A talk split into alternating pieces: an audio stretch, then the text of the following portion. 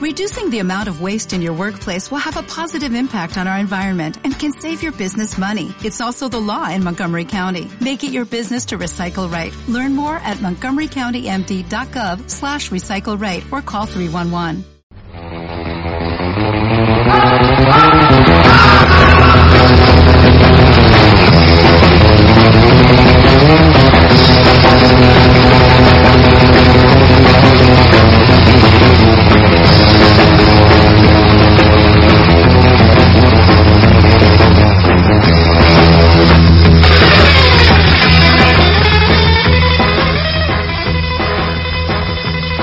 Buenos días, es jueves y ya sabéis lo que toca. Fans Fiction, nuestro segundo episodio. Eh, esta semana tenemos muchas cositas para vosotros y vamos, venimos fuertecitos. Venimos fuertecitos después de nuestro estreno. Esta semana estamos un poquito más relajados. Hemos pensado cómo mejorar nuestro, nuestro podcast y para ello tengo la colaboración de María, María Santonja. Hola. Buenos días. ¿Qué tal la semana?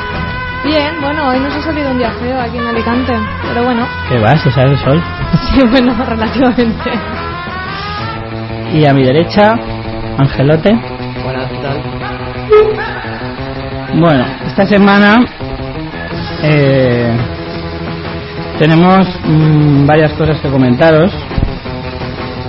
Bueno, lo primero lo de página de Artegalia. Bueno, sí, recordaros a todos que nos podéis escuchar en directo desde la web de Artegalia y siempre que queráis en el podcast que lo podéis encontrar en iVoox, aunque lo colgaremos también en nuestra, en nuestra página en Facebook. Aparte en Artegalia ya nos han dicho la fecha de reemisión del programa, que es los miércoles a las 5. Y bueno, eh, agradeceros a todos que nos habéis comentado un montón de cosas en Facebook, críticas también, que hemos tomado nota de ellas. Y os animamos a que participéis en, en nuestra página de Fansfiction. Eh, incluso si lo hacéis en directo, si queréis comentar algo, pues lo, lo vamos leyendo en el momento y vamos, y vamos participando entre todos. Muy bien, así que ya sabéis, si queréis participar podemos ir comentando mientras tanto durante el programa las cosas que nos vayáis diciendo y tal. Eh, ¿Qué más tenemos? Bueno, sobre el episodio eh, anterior, comentaros eso, que también nos ha escuchado mucha Previously, gente. previously. Previously. Anteriormente en Fans Fiction. Eh, nos han estado haciendo muchos comentarios, nos ha gustado mucho que la gente colaborara, aunque solo fuera para criticar. Pero bueno, aún así se agradece. Y bueno, no sé. Bueno, yo personalmente quiero decir una cosa, que me lo han dicho varias veces. Eh, es cierto que Lincoln que Lincoln no era demócrata, que me puse muy pesado, no era demócrata, era republicano. También me han explicado gente que estudia historia que, que también el Partido Republicano de entonces no era como el de ahora, bla, bla, bla. Vamos, que no era... Todo muy entretenido, te En ves. bla, bla, bla, les estaba escuchando mucho. Miau, miau, miau, Besitos a nuestros amigos que estudian historia desde aquí. Muchas gracias a esa gente que trabaja duro para explicarme cosas que no me interesan. Joder, sí. Muy bien, Leche. Ah, gracias de todas formas. Felipe, gracias. bueno, eh, os vamos a comentar ya lo que tenemos esta semana. Esta semana, como la semana pasada fueron los Oscars, ya lo sabéis porque lo estuvimos comentando en el primer programa, eh, hoy os traemos pues lo- los vencedores, los ganadores, los premiados, un poquito de la gala, el presentador, comentaremos un poquito qué tal fue, en la medida de lo posible porque lo tuvimos que ver en unas condiciones un poco precarias y era un poco difícil apreciar los matices, yo creo. Sí, pero la hostia de Jennifer Lawrence se vio. Eso sí se vio, eso sí se vio.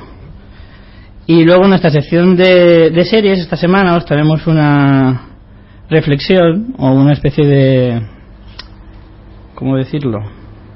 Las series de comedia que más nos gustan. Exacto, gracias Ángel. Siempre, siempre se puede contar contigo.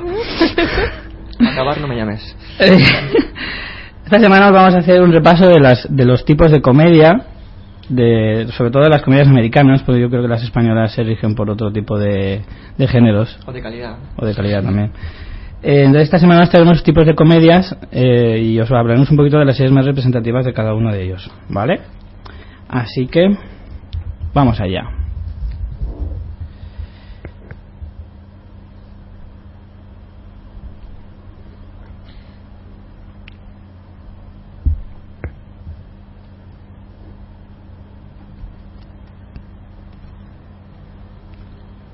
Bueno, iba a meter una música, pero no me entra. Así que da igual. Empezamos ya con nuestra sección de, de cine y de los Oscars. A ver. Primero eh, quería hacer una especie de presentación sobre la gala, cómo fue. Eh, no sé, María, ¿a ti qué te pareció la gala en general? Así por encima, un poco al principio. A ver, a mí lo que me pasa siempre en los Oscars es que por mucho que la hagan cortita y amena, se me hace muy pesado porque con el horario de aquí, mientras te tragas la alfombra roja y todo, lo que es la gala en sí, empieza como a las dos y media. O sea que a corto que lo hagan, se hace pesadito. En general, me gustó, pero en la temática que cogieron, o sea, creo que me gustó porque este año eh, había visto muchas pelis y como que estaba muy atenta a los premios. Pero lo que es la temática de la gala me pareció un poco forzado porque hicieron como quisieron como tocar dos temas, por un lado el aniversario de James Bond y por 50 otro sí, y por otro los musicales. Y que a mí eso no sé, no me acabo porque empezaron a hacer números musicales que a mí me gustan, pero es como no viene muy a cuento que haga aquí Catherine Zeta-Jones el baile de Chicago, que por otro lado una pasada y espectacular, pero creo que alarga la gala innecesariamente, no sé. Yo creo, o sea, respecto a eso, lo único que me parece un poco extraño que el mismo año pongan como homenaje a los musicales y James Bond, cosas que para empezar no tienen nada que ver una con la otra. Y segundo, haberte reservado lo de los musicales para otro año. Porque además este año el único musical importante era Los Miserables y tampoco es un musical que vaya a pasar a la historia. Bueno, ni, como película. suele haber, tampoco suele haber muchos musicales. Hay uno últimamente, al año. o- últimamente sí, pero casi todos los años hay, al Ya. menos uno, aunque sea una mierda. Como este año. como este año. Pero por lo general no tampoco es algo tan habitual que haya musicales, por lo tanto me parece un poco extraño eso. Bueno, la verdad es que la gala a mí, según iba escuchando, yo lo estaba oyendo en la radio al mismo tiempo que lo ve- veía la gala y en la radio estuvieron diciendo todo el tiempo que la gala iba bien en hora. O sea, de ritmo Sí. no iba mal, porque iba todo. De hecho, En creo que acabó nueve, cracks, o sea. nueve minutos antes de lo, de lo esperado. En eso vamos, increíble. En eso se nos- somos, los españoles somos iguales, los Goya. Más o menos. Totalmente, eh, o sea, en eso hemos aprendido mucho. Sobre todo tú. Eh, y luego el presentador. A mí es que el Seth MacFarlane, que para los que no los conozcáis es el creador de Padre de Familia, que yo me he enterado, bueno, supongo que era que eso se sabía, ¿no? Pero yo me he enterado hace poco, hace las voces de la mitad de los personajes. No solo Sí, es el creador y productor. Aparte la peli Ted, que estaba nominada a Sí. Mejor Canción y no sé si alguna cosa más. No, creo que solo mejor canción. Eh, y, y así y ahí quedó con su nominación. Creo que también es Seth MacFarlane. Seth. Ma- Seth MacFarlane. MacFarlane, que hace la voz del, del oso. Del este. oso, claro. Sí, es director de la peli y hace la voz del oso. Ah, es director también, Sí. ya ves, Eso no sabía yo, me había quedado con lo de la voz. Sí, sí, sí. Pues hace la mitad de los personajes, además las canciones que salen, que son bastante buenas, en la serie me refiero, eh, las canta él. Que yo pensaba que, que digo, tendrán un cantante cojonudo para, para las canciones, porque son tipo a lo Frank Sinatra y tal, y están muy curradas, con las letras, claro, típicas de padre de familia, en plan diciendo burradas. Mm. De hecho, la gala empezó con una canción eh, del De tetas. presentador que era we, we saw your boobs o algo así, Sí. no me acuerdo cómo era la frase, pero en plan, os hemos visto las tetas. Sí, sí, sí. Y empezaba a decir, pues, que sea la Scarlett Johansson. Bueno, de actrices eh, no sé que, se que- móvil, que no les han jodido quitándoles Pero- las, las fotos del móvil en bolas. Pero que no es por en plan, ay, vaya tema, no, no, no es que me parezca mal, pero es que no me hizo gracia cómo estaba hecho, no sé, no, Yo creo que no le hizo gracia a casi nadie en realidad. Es como, mira, que qué guay soy, que mal hablado y toco este tema, pero es que no, a mí no me gustó, no, no me hizo gracia, no. Y padre familia sí me hace gracia, ¿no? Sé. Se comentaba mucho en la radio que esa, o sea, es un debate que pasa todos los años con el tema de los Oscars y es que el humor de los americanos no es el de aquí. O sea, hacen un programa, hacen una gala muy con un humor muy local, quiero decir, hablan de cosas muy americanas con un humor muy típico americano y a veces hablan de incluso de programas o personas que aquí no las conoce nadie. Claro. Claro, pero eso también lo critican porque realmente van a una audiencia que va mucho más allá de eso y lo tienen que tener en cuenta. Ya, pero yo eso lo respeto, porque el programa es suyo y si lo oye, su si lo quiere ver más gente, ole por ellos, pero ellos no tienen No, por qué no te creas, preocuparse. a ellos ya les sentido. sale a cuenta, o sea, es, o sea, Pero ellos quieren sí. que lo vea chorro mil personas porque es Chorro el, mil. eh, sí, el número aproximado, porque es, es una, vamos, Chorro arriba, chorro para abajo. la moda, para todo, es, es una no me sale la palabra, pero vamos, como una ventana abierta para un montón de cosas que a ellos les conviene. O sea, es ahí un mercado total. Entonces, sí que tendrían que tenerlo en cuenta para tener esa audiencia contenta. Igual que, por ejemplo, sí que lo hacen con la gente joven. Que ponen, por ejemplo, a la de Crepúsculo y al Daniel Radcliffe, el de Harry Potter, para decir, venga, a ver si ganamos la audiencia adolescente y este tipo de cosas. A mí me llamó la atención mucho de la gala eh, el tema de cada vez que alguien se pasaba del tiempo hablando, le ponía la música de tiburón. Era brutal. Lo estuvieron comentando en la radio todo el rato porque por donde yo lo estaba viendo, que no voy a decir por dónde, eh, no se apreciaba, no se veía bastante. Entonces no paraban de decirlo y no paraban de descojonarse de eso.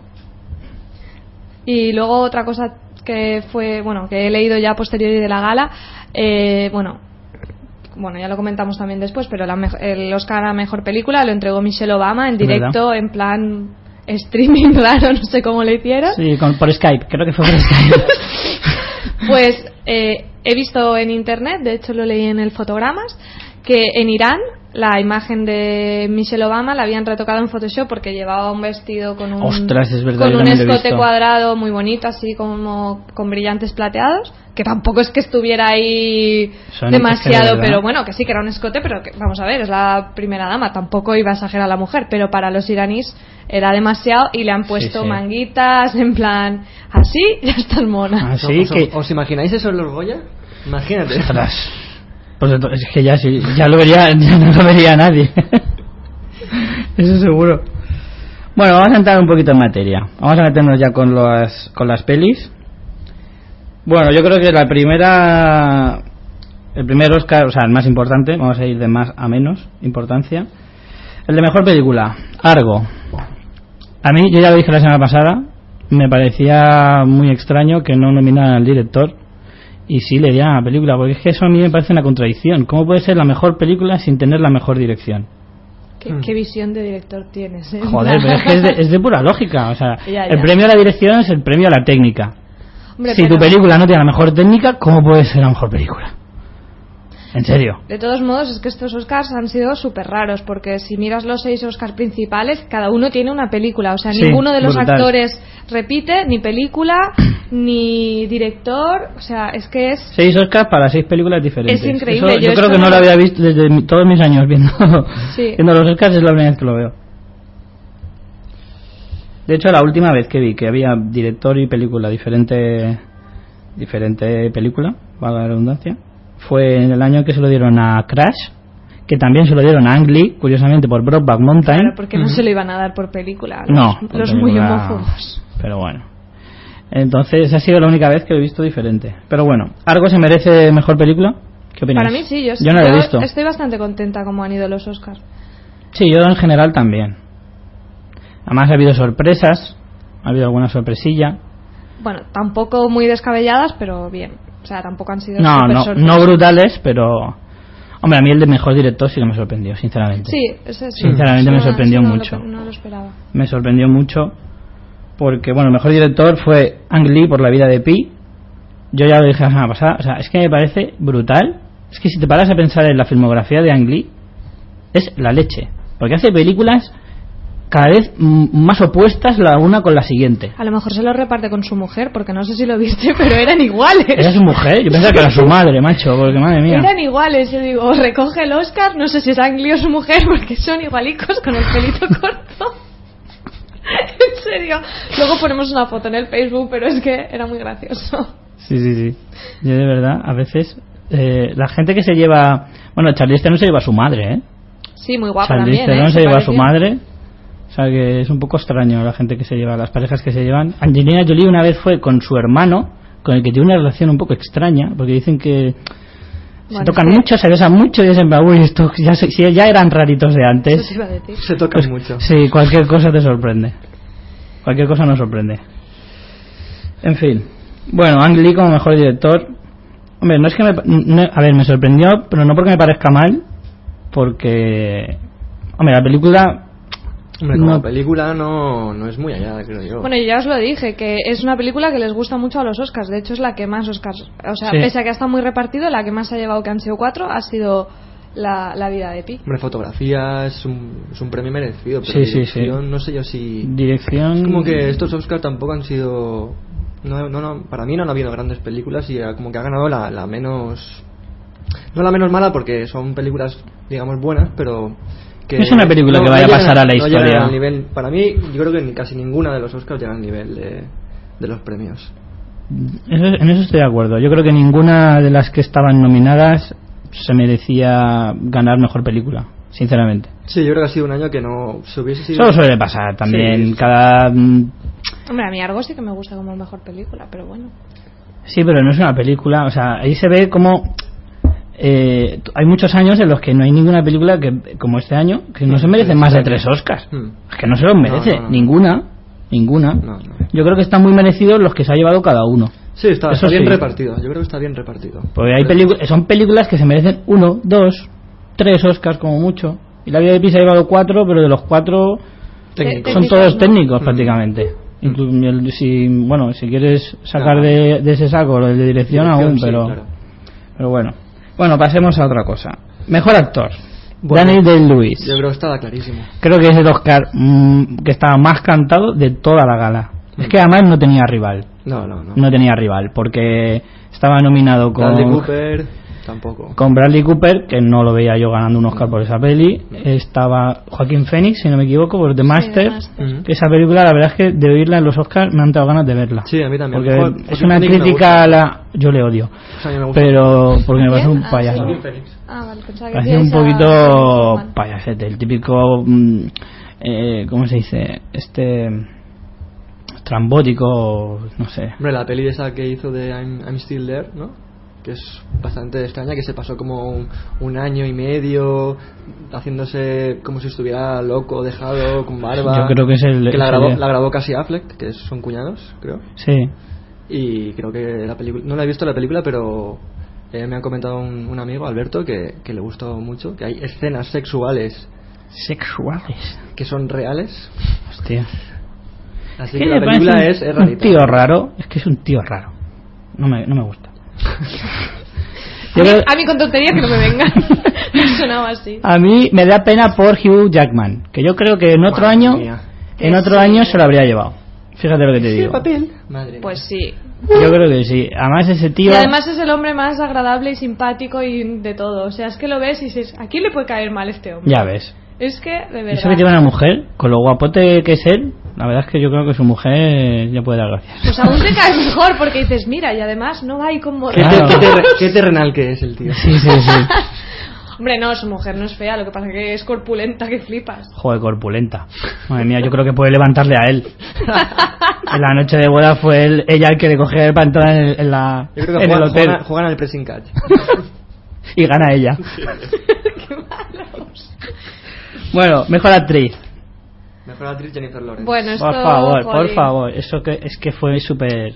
Pues para mí, yo Impresionante. a mí me gustó más, me gustó más eh, Chastain en la Eh, Yo tenía un conflicto. Yo es que como no he visto la del lado bueno de las cosas no puedo opinar, pero yo, vamos, era totalmente partidaria de Jessica Chastain. Es que para mí- De hecho lo comentamos, era la que la que Jennifer creíamos. Lawrence realmente, o sea, le dan como, o sea, está nominada a mejor actriz principal, pero mm, podría ser también de reparto, quiero decir.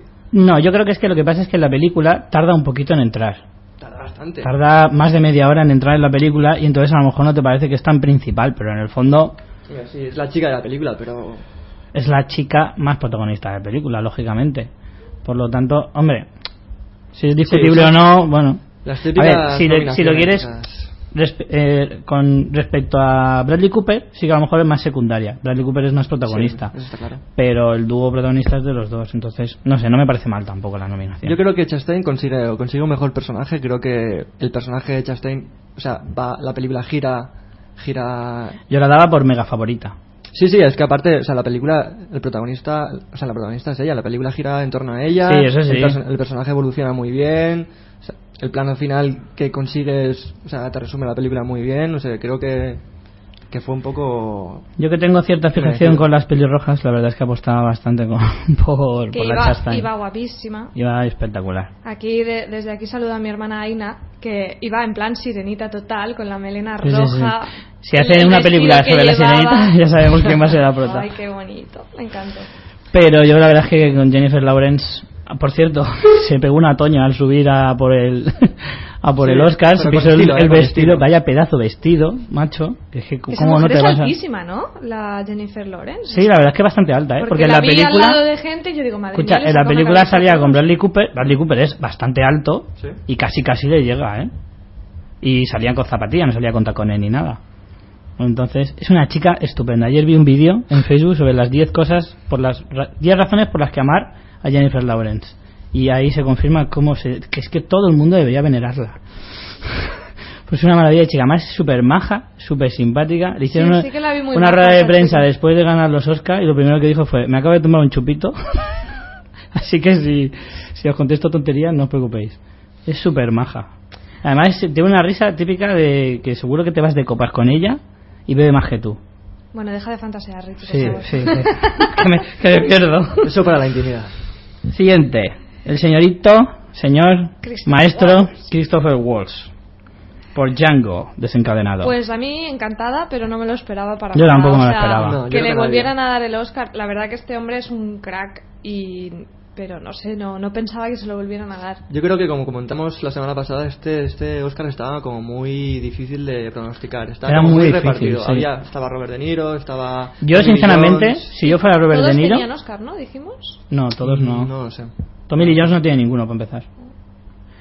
Eh, yo me alegro si yo fuera Robert De Niro.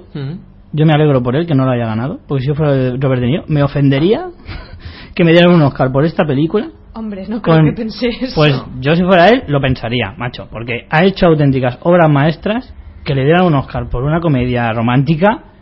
Porque a fin de cuentas es una comedia romántica. A mí, mm, me, me- vamos, me molestaría muchísimo. Ya, no sé. Pero Me ofendería. Tienes que ver el papel que hace.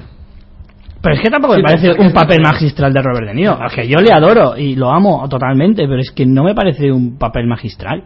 No, yo creo que está muy bien en el papel. O sea, creo que, que está muy, muy Está muy bien.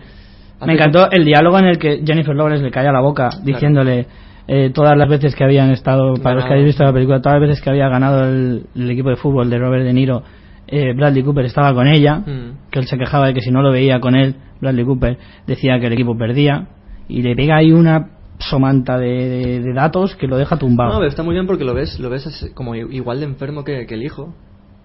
Y no sé, creo que el papel lo tiene muy conseguido. Bueno, y por último... Pero bueno, se lo anda Christoph Waltz. que- Sí, sí, sí. Que es una máquina igualmente. Y así para mira, los que- para la peli de Tarantino. Y los que digan me que hace el mismo papel que. Yo insisto, los que digan que hace el mismo papel que Malditos Bastardos, yo sigo sin estar de acuerdo del todo. Pero aún así, fíjate si será bueno el papel, que se merece dos Oscars. así lo digo. Nada, es un maestro, es un maestro. Y por último, de los actores, eh, Anne Hathaway. Anne Hathaway, También que fue, fue acompañada por sus dos pezones, eso hay que decirlo. ¿No, ¿vale? los, ¿No los dejó en casa? No lo dejó en casa. No llevó acompañante porque no cabían todos en la butaca. Pero es que yo no sé ella cómo, y sus tres no sé pezones. cómo dos puede pezones. pasar eso con las pruebas que hacen de, vestu- de vestuario para los Oscar, que tienen no sé cuántos modelos, que están los las casas estas de moda mandándoles, no, o sea, no entiendo que esta chica salga de su casa así, es que no lo entiendo.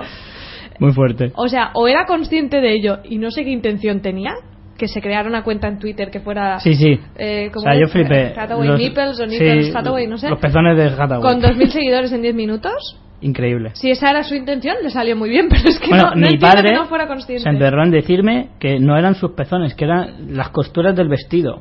Digo, bueno, pues entonces al modisto habría que decirle, oye máquina, justo poner las costuras ahí, tú, tú eres un cachondo, ¿no? Tú eres un cachondo. Que estabas con un colega y le eh, a que le haga un vestido a Hathaway. Y le pongo no los- los, pezones que ya verás. Pero bueno, aún así me parece que el, Oscar me parece bien. Era muy cantado, muy, muy cantado. Me parece bien.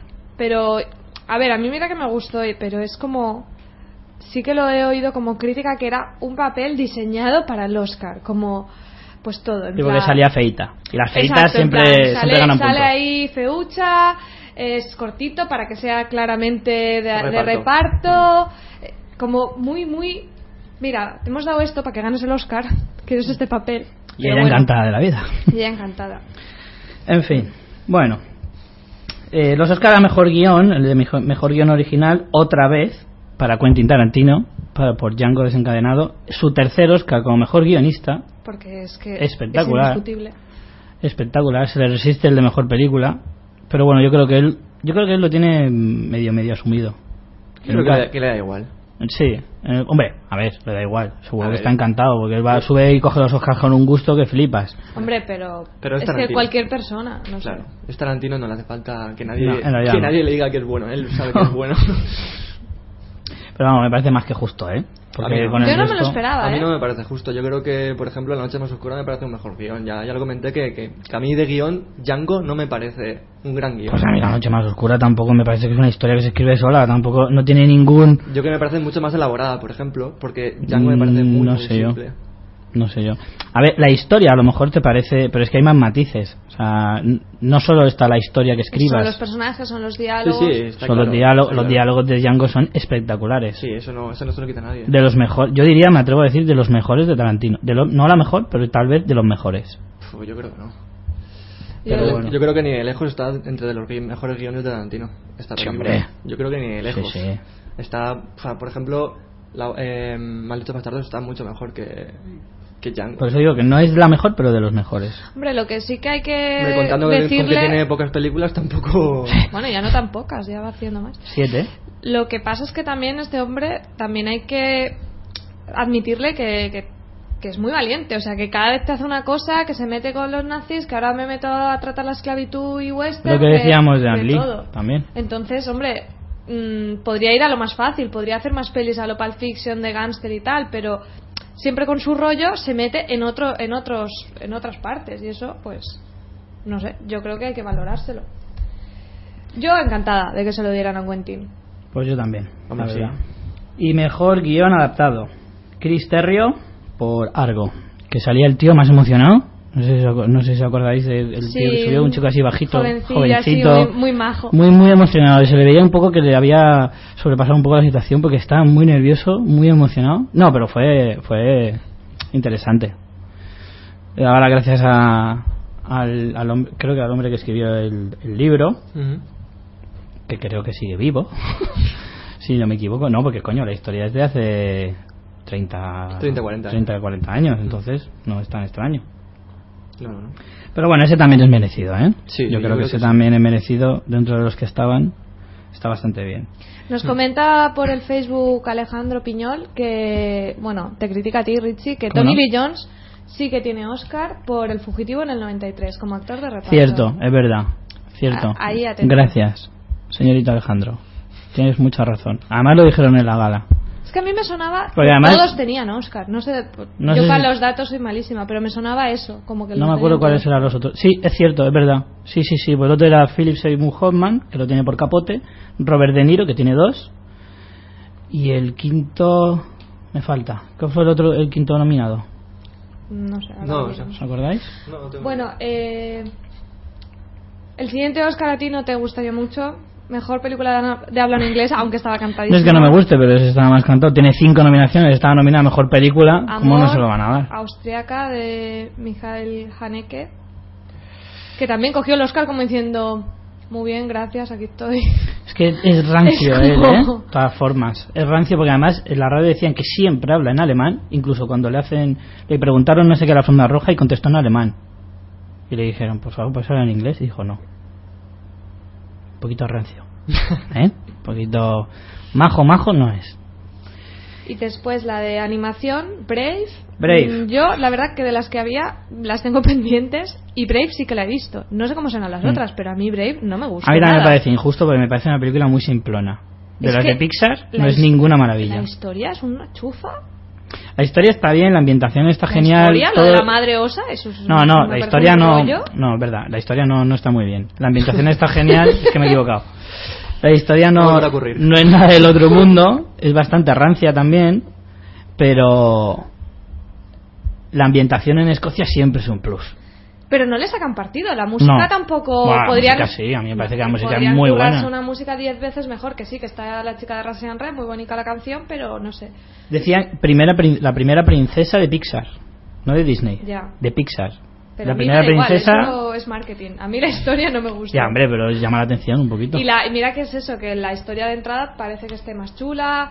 Am, el personaje Mérida, el pelazo pelirroja también, chulísimo. Pero Adiós. luego, cuando. Están de moda ver. Creo eh, que había creo que había técnicos españoles en la ¿Ah, sí? producción de, de esa película porque creo es- creo haber oído algo sobre que, que les volvía loco lo del pelo. Lo del pelo de la pelirroja era, era horrible porque hacer los tirabuzones esos cada vez, cada plano Claro. era la muerte. De hecho, en animación es una cosa que se nota un montón la evolución. Al, al principio siempre llevaban el pelo recogido. Bueno, Pero y que, de- no, que no me gusta mucho ese premio. No sé cuál se la debería haber llevado, pero Brave- Ese estaba muy reñido de todas formas, No me ¿eh? La verdad es que habían varias, la de Frankie Winnie, estaba la de Romper Ralph, habían varias que, que Sí, podían habérselo llevado Romper Ralph perfectamente. Dicen que está muy chula. Sí. no sé. Bueno, y ya de los demás premios, Eh, bueno, los premios técnicos eh, los vamos a decir así un poco rapidito porque tampoco ha habido grandes sorpresas. Mejor fotografía se lo llevó La vida de Pi. Mejor banda sonora también, La vida de Pi. Mejor canción, Skyfall, que es la canción de Adele, esta chica que ya se lo ha llevado todo. Hizo, Ya ves. hizo la actuación en directo, La que pusimos en el episodio que es la que pusimos, sí, de Sí. cierre, si lo queréis escuchar en nuestro podcast anterior. Eh, mejor montaje algo, también Muy merecido. Muy merecido, yo Muy lógico. me encanta, me encanta este Oscar, vamos, aplaudido. Sí, sí, es por eso porque es muy extraño que en dirección no, no esté, es verdad. Sí, yo es que son cosas que no, Es que teniendo no alcanza como muy absurdos, sí, pero bueno. Eh, mejor diseño de producción, eh, bueno, que la traducción más o menos sería dirección de arte, más, más o menos, ¿no? Es que tampoco, tampoco me queda muy claro este. Creo que es como arte. Eh, Como les han cambiado algunos los nombres, es un poco jaleo. Bueno, se lo llevo Lincoln. También bastante sorprendente porque es bastante interiores, que sí, que por lo visto han recreado la Casa Blanca y Hmm. todo como en esa época, pero bueno, Pero no había otros candidatos también, ¿Quién? ¿Quién estaba? pues no sé si estaban de Ana que por ejemplo los miserables no, no, no lo aprovechan. No, no, Los Miserables no, pero Ana Karenina me parece que estaba y que, bueno, la pelea aún no se ha estrenado aquí, pero se ve que es como un teatro y el teatro se abre y va a un espacio y luego a otro. Algo así he escuchado. Entonces, este, bueno, sorprendente. Eh, en cambio, Ana Karenina sí que se llevó mejor diseño de vestuario. Ana Karenina que todavía no se estrena en España. No, de falta solo estrenarla en España y en Japón, porque lo miré en IMDB y la han estrenado ya en chorrocientos países. Segunda vez que digo hoy chorrocientos. Sí, es una cifra aproximada. antes Vale. era ¿eh? chorromil. Ah, vale, Como no tenemos los datos, queremos decir una cifra aproximada y lo mejor es decir chorrocientos. Claro, así no me, no me pellizco Claro. los dedos. Pues bueno, este Ana Karenina, el de No me, vestuario. no me pellizco los dedos. Ya pellizcar es el nuevo pillar. ¿Cómo es eso? ¡Ay! Los juegos son, son los nuevos viernes, pues igual. bueno, ya. Qué malos. Seguimos, seguimos. Eh, Efectos visuales para la vida de Espera. ¿no? Que no he terminado. Ah, Pero lo perdón. del vestuario, hay que decir que estaba nominado el único español. Es cierto. eh, Paco Plaza, Paco Plaza, me parece que es el nombre, lo he dicho bien, y eh, que hizo el vestuario de Los Miserables. Que Sí. iba ahí súper majo con su chaquetica y llevaba una especie de solapa con la. como la bandera de, de la. ¿De qué? Estamos integrados, intrigados. Estamos aquí pellizcándonos los dedos. de los nervios. La bandera, con los colores de la bandera francesa, de la revolución y todo eso. Muy Pero bien. nada, que no se lo llevó el español. Eh, Efectos visuales para la vida de Pi. Uf, qué sorprendente. Este nadie se lo esperaba tampoco. Maquillaje y peluquería para los miserables. Este sí que me sorprendió a mí, porque estaba nominada con Hitchcock, es brutal el maquillaje a Anthony Hopkins, y es- con el Hobbit, que creo que no hay personaje de la película que no tenga una prótesis o alguna cosa. O sea, es alucinante que y se lo llevara que- los miserables. Que los miserables, o sea, Hugh Jackman se hace viejo al final ya, en plan. me Y cutre, hacer- y cutre. Sí, no, a mí no me, no me parece muy merecido, pero. No, no, no. Y te fijaste que estaban, estaban como. Los nominados de maquillaje estaban como en una salita ahí a los Sí, lados. es plan, verdad. Vosotros sois muy cutres para estar aquí en la parte Claro, principal. yo me los imaginaba todos en pijama o con bañador o algo así, en plan, como no se les veía de la cintura para abajo porque tenían como una especie de barandilla. Eh, te digo, pero bueno. Que os quede claro que sois de segunda, ¿sabes? A la B. Y por último, los de sonido. Sí, esto es un poco lío porque en inglés es sound mixing y el otro es sound editing, que dices, "Hmm, a ver cómo va esto. ¿Cuál es cuál? El caso es que es uno es mejor efectos de sonido, que sería sound mixing, que se lo llevó Los Miserables. Y el mejor sonido, que eh, se lo llevó por una cosa extrañísima, eh, hubo un empate y se lo llevaron Gracias. Skyfall y La Noche Más Oscura. Esto no lo había visto yo nunca. Yo tampoco.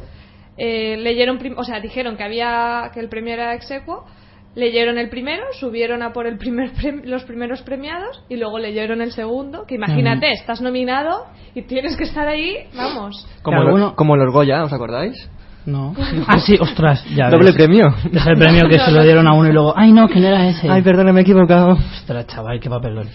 No, pero lo de, lo de Goy- el premio este compartido, el Oscar, alguno decía que como el otro, que uno de los premiados era Skyfall, decían, claro, el año de, del aniversario, Skyfall, mm, esto huele a tufillo un poquito, pero me parece un poco raro, porque también se lleva el de mejor canción y con eso yo creo que le valdría. Sí, y de hecho creo que este es el único que tiene, a ver, lo revisaré, pero me parece que es el único que tiene al final la noche más oscura. O sea, le dan solo uno y... Y, Y compartido. compartido, o sea, te dan como- medio.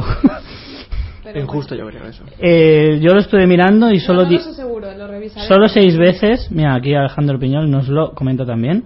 Solo se ha producido seis veces en toda la historia y el más importante, el más eh, el que más llama la atención de esos seis fue en el 76, si no me equivoco. Alejandro, míramelo, a ver si. ya que estás. En el 76 se lo llevaron Barbara Streisand y Catherine Hepburn, lo compartieron. Pero bueno. Así que nada, bueno, en definitiva, el recuento de los Oscars, de las películas, acabó en La vida de Pi 4 Oscars, Argo 3 Oscars, Los Miserables 3, Lincoln 2, Django 2 y Skyfall 2. Esos fueron los más destacados. Lo dijimos la semana pasada. Si, si no iba a coincidir el director y la película, iban a estar muy repartidos. No iba a haber ninguna película que destacara. Pero yo creo que es justo. Y así ha sido. Más o menos justo. Sí, sí, lo que decíamos antes.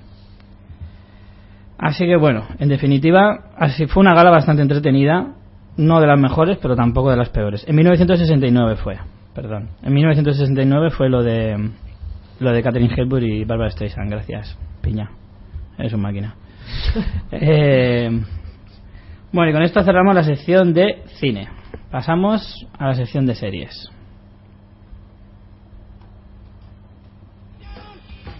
Last chance, fancy pants.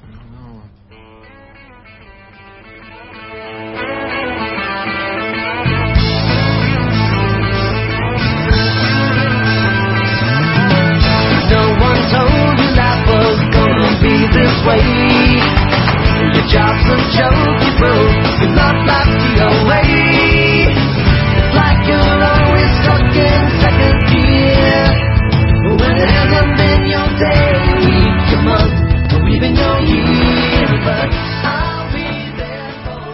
Yo creo que es fácil de reconocer esta sintonía y el que no la reconozca es que no ha tenido Los Simpsons, ¿no? juventud. Gracias, Ángel. Esta es la sintonía de Friends, que en mi opinión personal es probablemente, un- no voy a decir la mejor, que luego se me echan encima, pero de las mejores comedias que ha dado la televisión americana sin ningún tipo de duda. Eso no me lo puede discutir nadie. Bueno, Diez te lo puedo temporadas. discutir, eh, te lo puedo discutir, pero estaría totalmente equivocado y probablemente muera en el intento. Eh, bueno, hemos escogido esta porque me parecía, pues nos parecía una de las comedias eso, más representativas de- del género americano en general. Y es como la, la serie de sitcom por antonomasia en realidad. Sí, marca una generación también, creo. Sí, sí, sí, sí. Esto lo digo de cabeza, estuvo desde el año 1994 hasta el año 2004, cuando terminó. 10 temporadas. Y bueno, ¿qué queréis comentar? María, coméntame. De sitcom. Bueno, pues primero para a lo mejor la gente que no lo controle mucho, queríamos explicar un poquito lo que es una sitcom, porque usamos mucho la terminología y a veces alguien puede decir, bueno, ¿y qué diferencia una sitcom de otro tipo de comedia? La sitcom, bueno, la palabra viene de comedia de situación en el inglés y las características que distinguen una sitcom es, por un lado, que los episodios siempre se desarrollan en, en los mismos espacios, ¿no? Hmm. Por ejemplo, en Friends que estábamos comentando, pues al final básicamente es el bar que en la cafetería que es el Central Perk, la casa de Mónica y la casa de Joey y poco más. O sea, a veces hay algún otro escenario, pero tiene unos escenarios principales. Luego los personajes también siempre son los mismos, muy claros, muy fijos.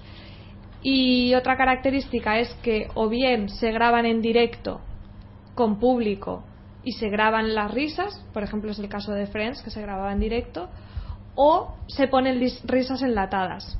Hmm. De hecho, si intentáis ver una sitcom sin las risas, Bueno, es lo más deprimente que hay, ¿eh? Es una cosa muy extraña.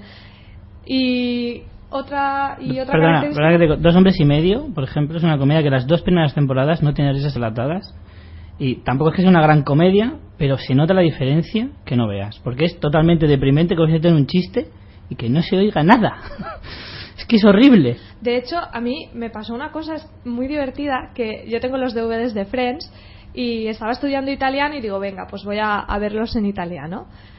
Y me puse Friends en italiano y de repente las risas las ponían en sitios diferentes, en momentos diferentes a las nuestras. Y yo me quedaba como diciendo, pues no sé, una cosa muy extraña. No sé si es que su humor era diferente, pero pero cambiaba un montón. Yo primero decía, aquí falla algo y no sé muy bien lo que es. Y era eso. Luego me di cuenta, al, al- al ver la versión en español, que las risas iban en, en otros huecos. Y bueno, la última característica, aparte de los lugares, los personajes y el tema de las risas sean en vivo o, o grabadas, es la duración. Suelen ser episodios cortos de unos 24 minutos. Suelen ser exactamente 24 minutos por el tema de la publicidad, que lo tienen como muy cuadrado. Bueno, los 24 minutos, incluyendo créditos y todo eso, pero yo creo que ni- Sí. nunca llegan a los. Bueno, esto, es la, los esto es la 24 teoría. Luego también, Sí. supongo que también habrá evolucionado. Bueno, la verdad es que series actuales de ese tipo, así conocidas, tenemos a Big Bang Theory, que es una serie que está evolucionando muchísimo y que hasta tiene un, un, vamos, un regimiento de seguidores, entre los cuales nosotros nos identificamos bastante. Es una serie característica de, de frikis, que a mí me llama la atención mucho porque esa serie ha revolucionado un poquito, a lo mejor la palabra es un poco bestia, pero revolucionar un poco el género en el sentido de han conseguido una fuente inagotable casi de, de, de- de coñas sobre un- algo que está en el fondo muy de moda, que es el friquismo en sí. Es el, el fanatismo por, por un tipo de género, de tanto de a los cómics, a la televisión, al cine. Y no sé, creo que es se le saca mucho partido en esa serie, desde luego. Ha hecho incluso conseguir que ser friki tenga su propio glamour. Sí, sí, sí. Es como el orgullo friki, ¿no? El Sí, orgullo sí, friki en una, totalmente. en una serie. Totalmente. Yo creo que el orgullo friki nace, se, se puede... Reproduce y muere, ¿no? Sí, sí, total. bueno, lo de se reproduce no tanto. es una característica clásica de- del friquismo. Lo intenta, lo intenta. Eh, bueno, también tenemos como conocí a vuestra madre, que es una serie que a mí personalmente me parece muy original. Tal vez no tenga, no te arranque. muy original, ahora ya No, pero tal vez no te arranque tantas carcajadas, pero yo creo que tiene una forma de ser contada que es alucinante. Sí, la narrativa es... una narrativa bestial. Cada capítulo es diferente. Cada capítulo busca la forma de sorprender un poquito. Que tal vez en una comedia eso en parte no sea tan bueno porque hace que eso eclipse un poco a las risas, a la comedia. ¿No? O sea, si lo que más destacable de una comedia es eso, pues en realidad es malo. Porque lo que tiene que destacar es la comedia, pero aún así. Me parece una serie, a mí me parece muy original. El personaje de Barney es que es brutal. Sí, dará, dará para un episodio entero. Es, es espectacular. Sí, sí, Barney, volveremos a Barney Stinson en algún otro momento. Eso os lo puedo asegurar. Community. Community es una serie mucho menos conocida, pero lo que pasa es que Community tiene eso de que decíamos de los escenarios en los que se... Claro, Community Es diferente. no sé si entraría en Claro. sitcom, o por lo menos no es una sitcom tan clásica, porque los escenarios son muy variables. Sí que al principio empezó mucho con el tema de la sala de estudio donde los personajes se reunían, pero ahora ya pff, casi Sí, se van fuera, incluso ahí. fuera de la, de la propia universidad. Bueno, Community Sí. es una serie, como es menos conocida, os comentamos un poquito de qué va. Eh, trata de una universidad comunitaria. Pública, pública. Algo así como, allí se dice comunitaria, eh, en España sería como decir una universidad pública o de pobres, prácticamente. No, pero a ver, maticemos, porque el sistema Claro. universitario en Estados Unidos es muy diferente al español, Claro. entonces prácticamente todas las universidades son privadas. Y las universidades, como si dijéramos, de prestigio, tampoco Sí. es que lo conozca mucho, pero por lo visto son privadas y estas son como... Claro, las como públicas son como la mugre. No Sí. como aquí en España, ¿eh? Claro. Por lo menos por ahora. Entonces va de un grupo de chicos muy pintoresco, bueno, chicos, Sí, hay chicos. gente Chicos mayor. y- Los cinco. Y también. El club de los cinco no es. Eh, es un, un grupo de siete personas, así bastante variopinto, bastante distinto unos de otros, porque hay desde un hombre mayor de 60 años a un chico indio, que es, es para verlo también, Asperger o- bueno, no se dice que es la leche, que es Abed, que ese yo creo que también le podríamos Sí, dedicar sí, incluso Sí, sí. un- Programa para- una sección algún día, porque ese personaje da mucho juego, es brutal. Es Bueno, una serie que tiene muchas referencias. No, Sí. iba a decir que también si la gente se le ocurre un personaje o una serie o algo que, quiera- que quieran que le dediquemos un programa, pues que nos lo pongan claro, en claro. Facebook. que- Estamos abiertos a eh, recomendaciones, ideas. Luego las desecharemos todas, pero aún así estamos abiertos a que las hagáis. Yo tengo que decir que Community es una de mis favoritas y que tiene unas referencias cinematográficas, Es series y es la películas, serie meta, o sea... pero pero increíbles. Entra en el cupo de el capítulo, frikis. el capítulo sobre la mafia con el, con Sí, el sí. pollo frito, ese Es capítulo bestial. es genial. Hay un capítulo sobre la mafia, hay un capítulo sobre zombies, hay un capítulo sobre el oeste. Hmm. Es que Es yo que creo es que la es una leche. serie que es como que tú la ves y te hacen un montón de referencias cinematográficas, culturales en general, y las entiendes y dices, guau, cómo molan, y como que es un diálogo entre, entre tú y la serie muy chulo, muy divertido. Eh, yo quería hacer, bueno, pasando un poquito a otro tipo de, de comedia, el mockumentary. Es un, es un género dentro de, de la comedia en televisión que se está poniendo muy de moda. Porque la gente que conozca la serie The Office, que es una pedazo de serie que ya lleva 8 o 9 temporadas, me parece, Bueno, primero estaba la inglesa. Primero estaba la inglesa, es un remake de una serie inglesa de Ricky Gervais, producida por él, protagonizada por él. La americana también está producida por él. Y es una pasada. O sea, yo la recomiendo, es divertidísima. El documentary se suena, se, perdón, se, se basa en una especie de falso documental en el que los personajes saben que hay cámaras. ¿Vale? De hecho, durante la- el capítulo muchas veces se sientan y hacen como una entrevista de, de, todo lo que les está pasando en el capítulo y tal, y, pero nunca se llega a decir que están grabando un documental, es algo muy curioso, porque tú mm, parece que en algún momento te van a decir algo, pero no, es que ni siquiera se explica por qué están ahí esas cámaras. Y a veces incluso las nombran, y dices que no digas eso delante de la cámara, no sé qué, pero no, pero aún así... Sí, es la excusa narrativa y ya está, y no, Sí, no hace falta buscarle lógica. Por eso yo creo que es un género muy interesante y también muy moderno. Esto hace a lo mejor 15 años sería imposible, pero ahora en la televisión estamos acostumbrados a una narrativa mucho más compleja y, no, y no te hace falta plantearte por qué en Modern Family o en The Office están haciendo como un documental. Asumes que es la manera en que te cuentan la historia y ya está. Curiosamente, en esto, el documentary, las risas enlatadas sobran por una sencilla razón. Y es que los silencios Son más divertidos. son muchísimo más divertidos. Un silencio en una sitcom normal sí que es verdad que te chirría. Pero en esta serie es precisamente un, una mm, clave mm, fundamental en el humor de, de este tipo de series. O sea, te da pie a, a- a situaciones divertidísimas. Otra de las, otra de las series destacadas en este, en este género, que está muy, muy conocida aquí en España porque se está emitiendo todas las semanas en, en Neox, es Modern Family. Una serie que ha crecido un puñado y que además ha ganado un mogollón de premios. Sí, que lleva casi- años llevando... En los Globos de Oro iba arrasando en comedia que hasta desbancó a, a la de Rockefeller Center, la de Tina Fey, y la desbancó porque es que es brutal. O sea, tiene unos personajes también alucinantes. Eso sí, en este tipo de comedia los personajes tienen que ser la leche. Todos, ¿eh? No vale decir, no, uno más protagonista, no, no, no. Se tiene que repartir mucho más el peso, pero todos tienen que tener un nivel muy alto porque si no, Luego un tema que también es muy interesante, de- hablando de la evolución y por ejemplo eso, que los documentary a lo mejor hace unos años no, no nos encajarían, es, es eh, las temáticas de las series. Antes pues eran mucho más genéricas, tipo un Friends, ¿no? Que es, pues Sí. bueno, un grupo de amigos, sin más. Y ahora podemos tener series concretas como Big Bang Theory, que es de unos científicos y frikis. Aunque es verdad que Bang Theory se ha ido ampliando un poquito más, Sí. ya no es tan así. Menos bueno. mal. O, por ejemplo, una serie inglesa que me encanta y de hecho nuestro amigo Alonso nos lo estaba comentando por Facebook, que la nombráramos y le he dicho, sí, sí, la, la tenemos apuntada, que es Date Crowd, que es una Crown. serie británica Genial. En serio. brutal. Si no la, si Además no la es- habéis visto, verla que se ve además en un periquete porque Es cortita. son dos temporadas, me parece. No, son cuatro temporadas de seis, seis capítulos, capítulos. cada Eso, uno. yo digo, pero si yo me la vi en un nada. Eso es, eso es una maravilla de serie. De verdad os lo digo. O sea, si os queréis reír de verdad, porque el humor inglés otra cosa no tendrá, pero entretiene que es una pasada. Eh, bueno, Entretiene, es eh, un- viene es una de maravilla. los informáticos, sería la traducción. Y, y bueno, es- son dos informáticos muy raros que En, están en el sótano de un edificio. en el sótano de la empresa, Sí. ahí como abandonados. Y una chica que la meten en la empresa, ella dice que sí, que sabe un montón de informática, la meten ahí de jefa y no tiene, pero ni idea. ni No, idea. no sabe ni abrir el Messenger. Ya, ya no puede, de hecho. No, no, pero es la leche porque esa serie, o sea, son el departamento de, de, de informática del edificio, de la gran, es una gran empresa, que además tiene más personajes, o sea, el, el, Sí, el director hay- de la empresa es una pasada. Sí, luego hay O sea, es secundarios muy, muy Que lo cambian, lo cambian. Lo cambian a primera- mitad, creo que en la, se- en la final de la segunda, tem- de la segunda temporada, Sí. al final, o al principio de la tercera, Pero por son, ahí, son los dos buenísimos. y le sustituye el hijo, que es todavía más mm, perturbado. Sí, sí. El- Esa es una serie de verdad muy, muy recomendable.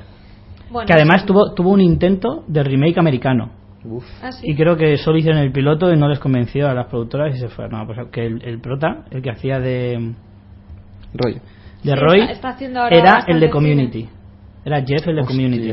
Para mal. los que pilotéis un poquito de la serie sabéis de lo que hablo. ¿Y bueno, más? y por último comentar un poco el humor de Girls.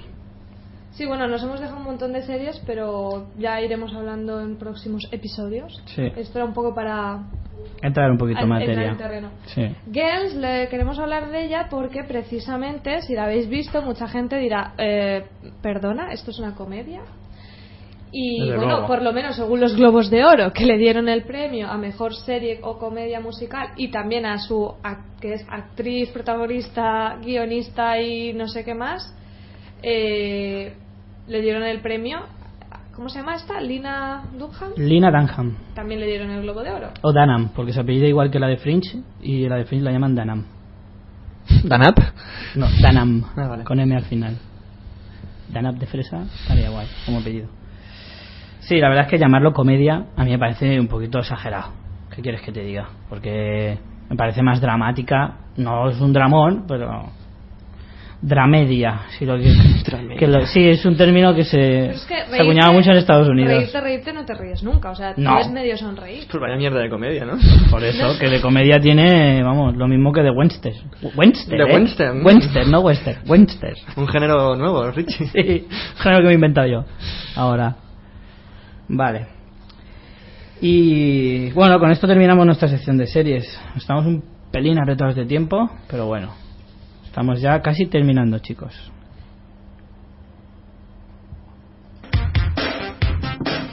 Artegalia Radio. Hay otras radios, pero ninguna suena como esta. Bueno, antes de despedirnos, vamos a, sol- a, a, a decir a soltaros. Soltaros aquí. a, a comentaros un par de noticias que, que hemos visto esta semana, interesantes.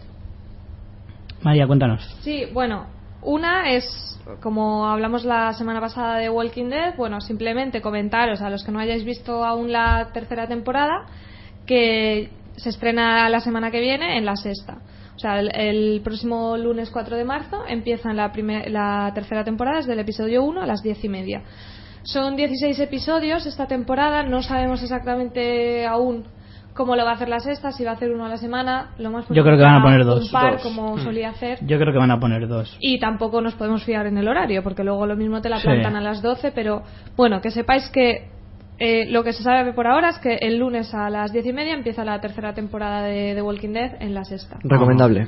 Y, sí, pero recomendable bueno, si habéis visto las dos anteriores. No seáis, Si no, no seáis paquetes. o sea, es como si no- Vivancos 3, si os gustaremos las dos primeras. y bueno, en la IMC en Estados Unidos termina el 31 de marzo. O sea, Sí. los que vamos más adelantados aún nos quedan unos días. Que además coincide justo termina el día que empieza Juego de Tronos. señores. Y ahí va mi segunda noticia, que bueno... Como hilo, ¿eh? Como hilo. Bueno, Qué fuerte. ni que lo tuviéramos estudiado ni Qué nada. fuerte. Como hilo. Pues nada, que esta semana también hemos tenido ya en, en primicia primiciosa la el primer eh, tráiler de la, de la tercera temporada de Juego de Tronos y también el póster. El póster, bueno, es muy sencillo pero inquietante. Es una, bueno, un cartel en blanco como si viéramos la silueta de un dragón. O sea, ya vemos ahí que los dragones Lo tenéis en nuestra página han de crecido. Facebook. Sí, en la página de Facebook justo hemos colgado una adaptación de este cartel que está muy chula porque, bueno, os lo explico, es como un periódico y se ve la silueta del dragón, como si estuviera proyectándose una sombra desde, desde el cielo. Muy chulo. Y bueno, lo que vemos en el tráiler promete, o sea... Sí, sí, no, o sea, el tráiler es... ahora Yo que lo- no quería verlo, os lo colgamos. no pero- quería verlo. No, pero está bien hecho porque te ponen cosas pero tampoco te cuentan nada. Simplemente, bueno, sí, ves que los dragones están ya potentes y... Sí, sí, sí. La mejor serie de cositas. momento. Tenemos Yo no quería ver el tráiler y mi amigo Felipe, mamón, me lo El, his- puso- el historiador ese. el historiador, me puso el, puso el puñetero tráiler ahí en el Facebook y no pude ir- aguantar el dedo y lo tuve que ver. Maldigo su nombre. Bueno, pues ahora os lo ponemos también en la página en Facebook para si queréis no resistir la tentación también como Richie. Y, pero vamos, que no os desvela nada, tampoco os apuréis. Y, y nada más, esas son las noticias que hemos traído. para Y ya está, chicos, pues se acaba el episodio de esta semana. Y bueno, una cosa que os quería decir es que esta semana intentaremos hacer ya nuestra cuenta de Twitter para que nos podáis seguir a través de Twitter también. Que yo tengo muchas ganas porque es una red social en la que se participa mucho y yo quiero que participéis mucho, ¿vale?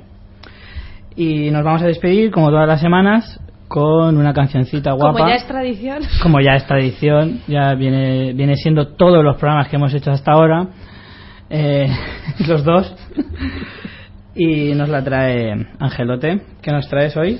Pues hoy traigo una canción de la banda sonora de, de Django y es una canción que se llama Unchained de Ha estado mirando en, en YouTube cómo se pronunciaba. que lo sepáis. Historia Real. Bueno, pues se llama Unchained y, y es de James Brown y Tupac. Creo que es una colaboración que han hecho algún tipo de remix porque yo creo que está- Seguramente. Porque no creo que Chupac la vaya a hacer ahora. No, No, quiero decir que no, no, no la hicieron cuando estaban los dos vivitos y coleando. Claro. Y, y nada, es un pedazo de canción que aparte hace una, una secuencia en la película que es muy muy buena. Vale, pues con ella os dejamos y nos despedimos hasta la semana que viene. Hasta luego. Adeu. Hasta luego, chicos.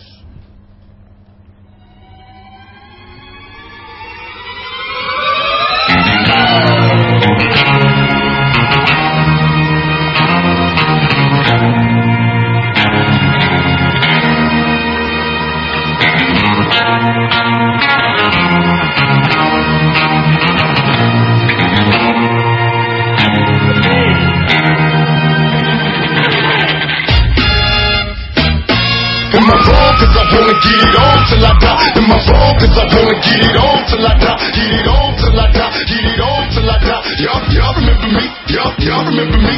Told me I could change. Told me you did. Had all the range. Had me down. Last chance, fancy pants. Oh, very well.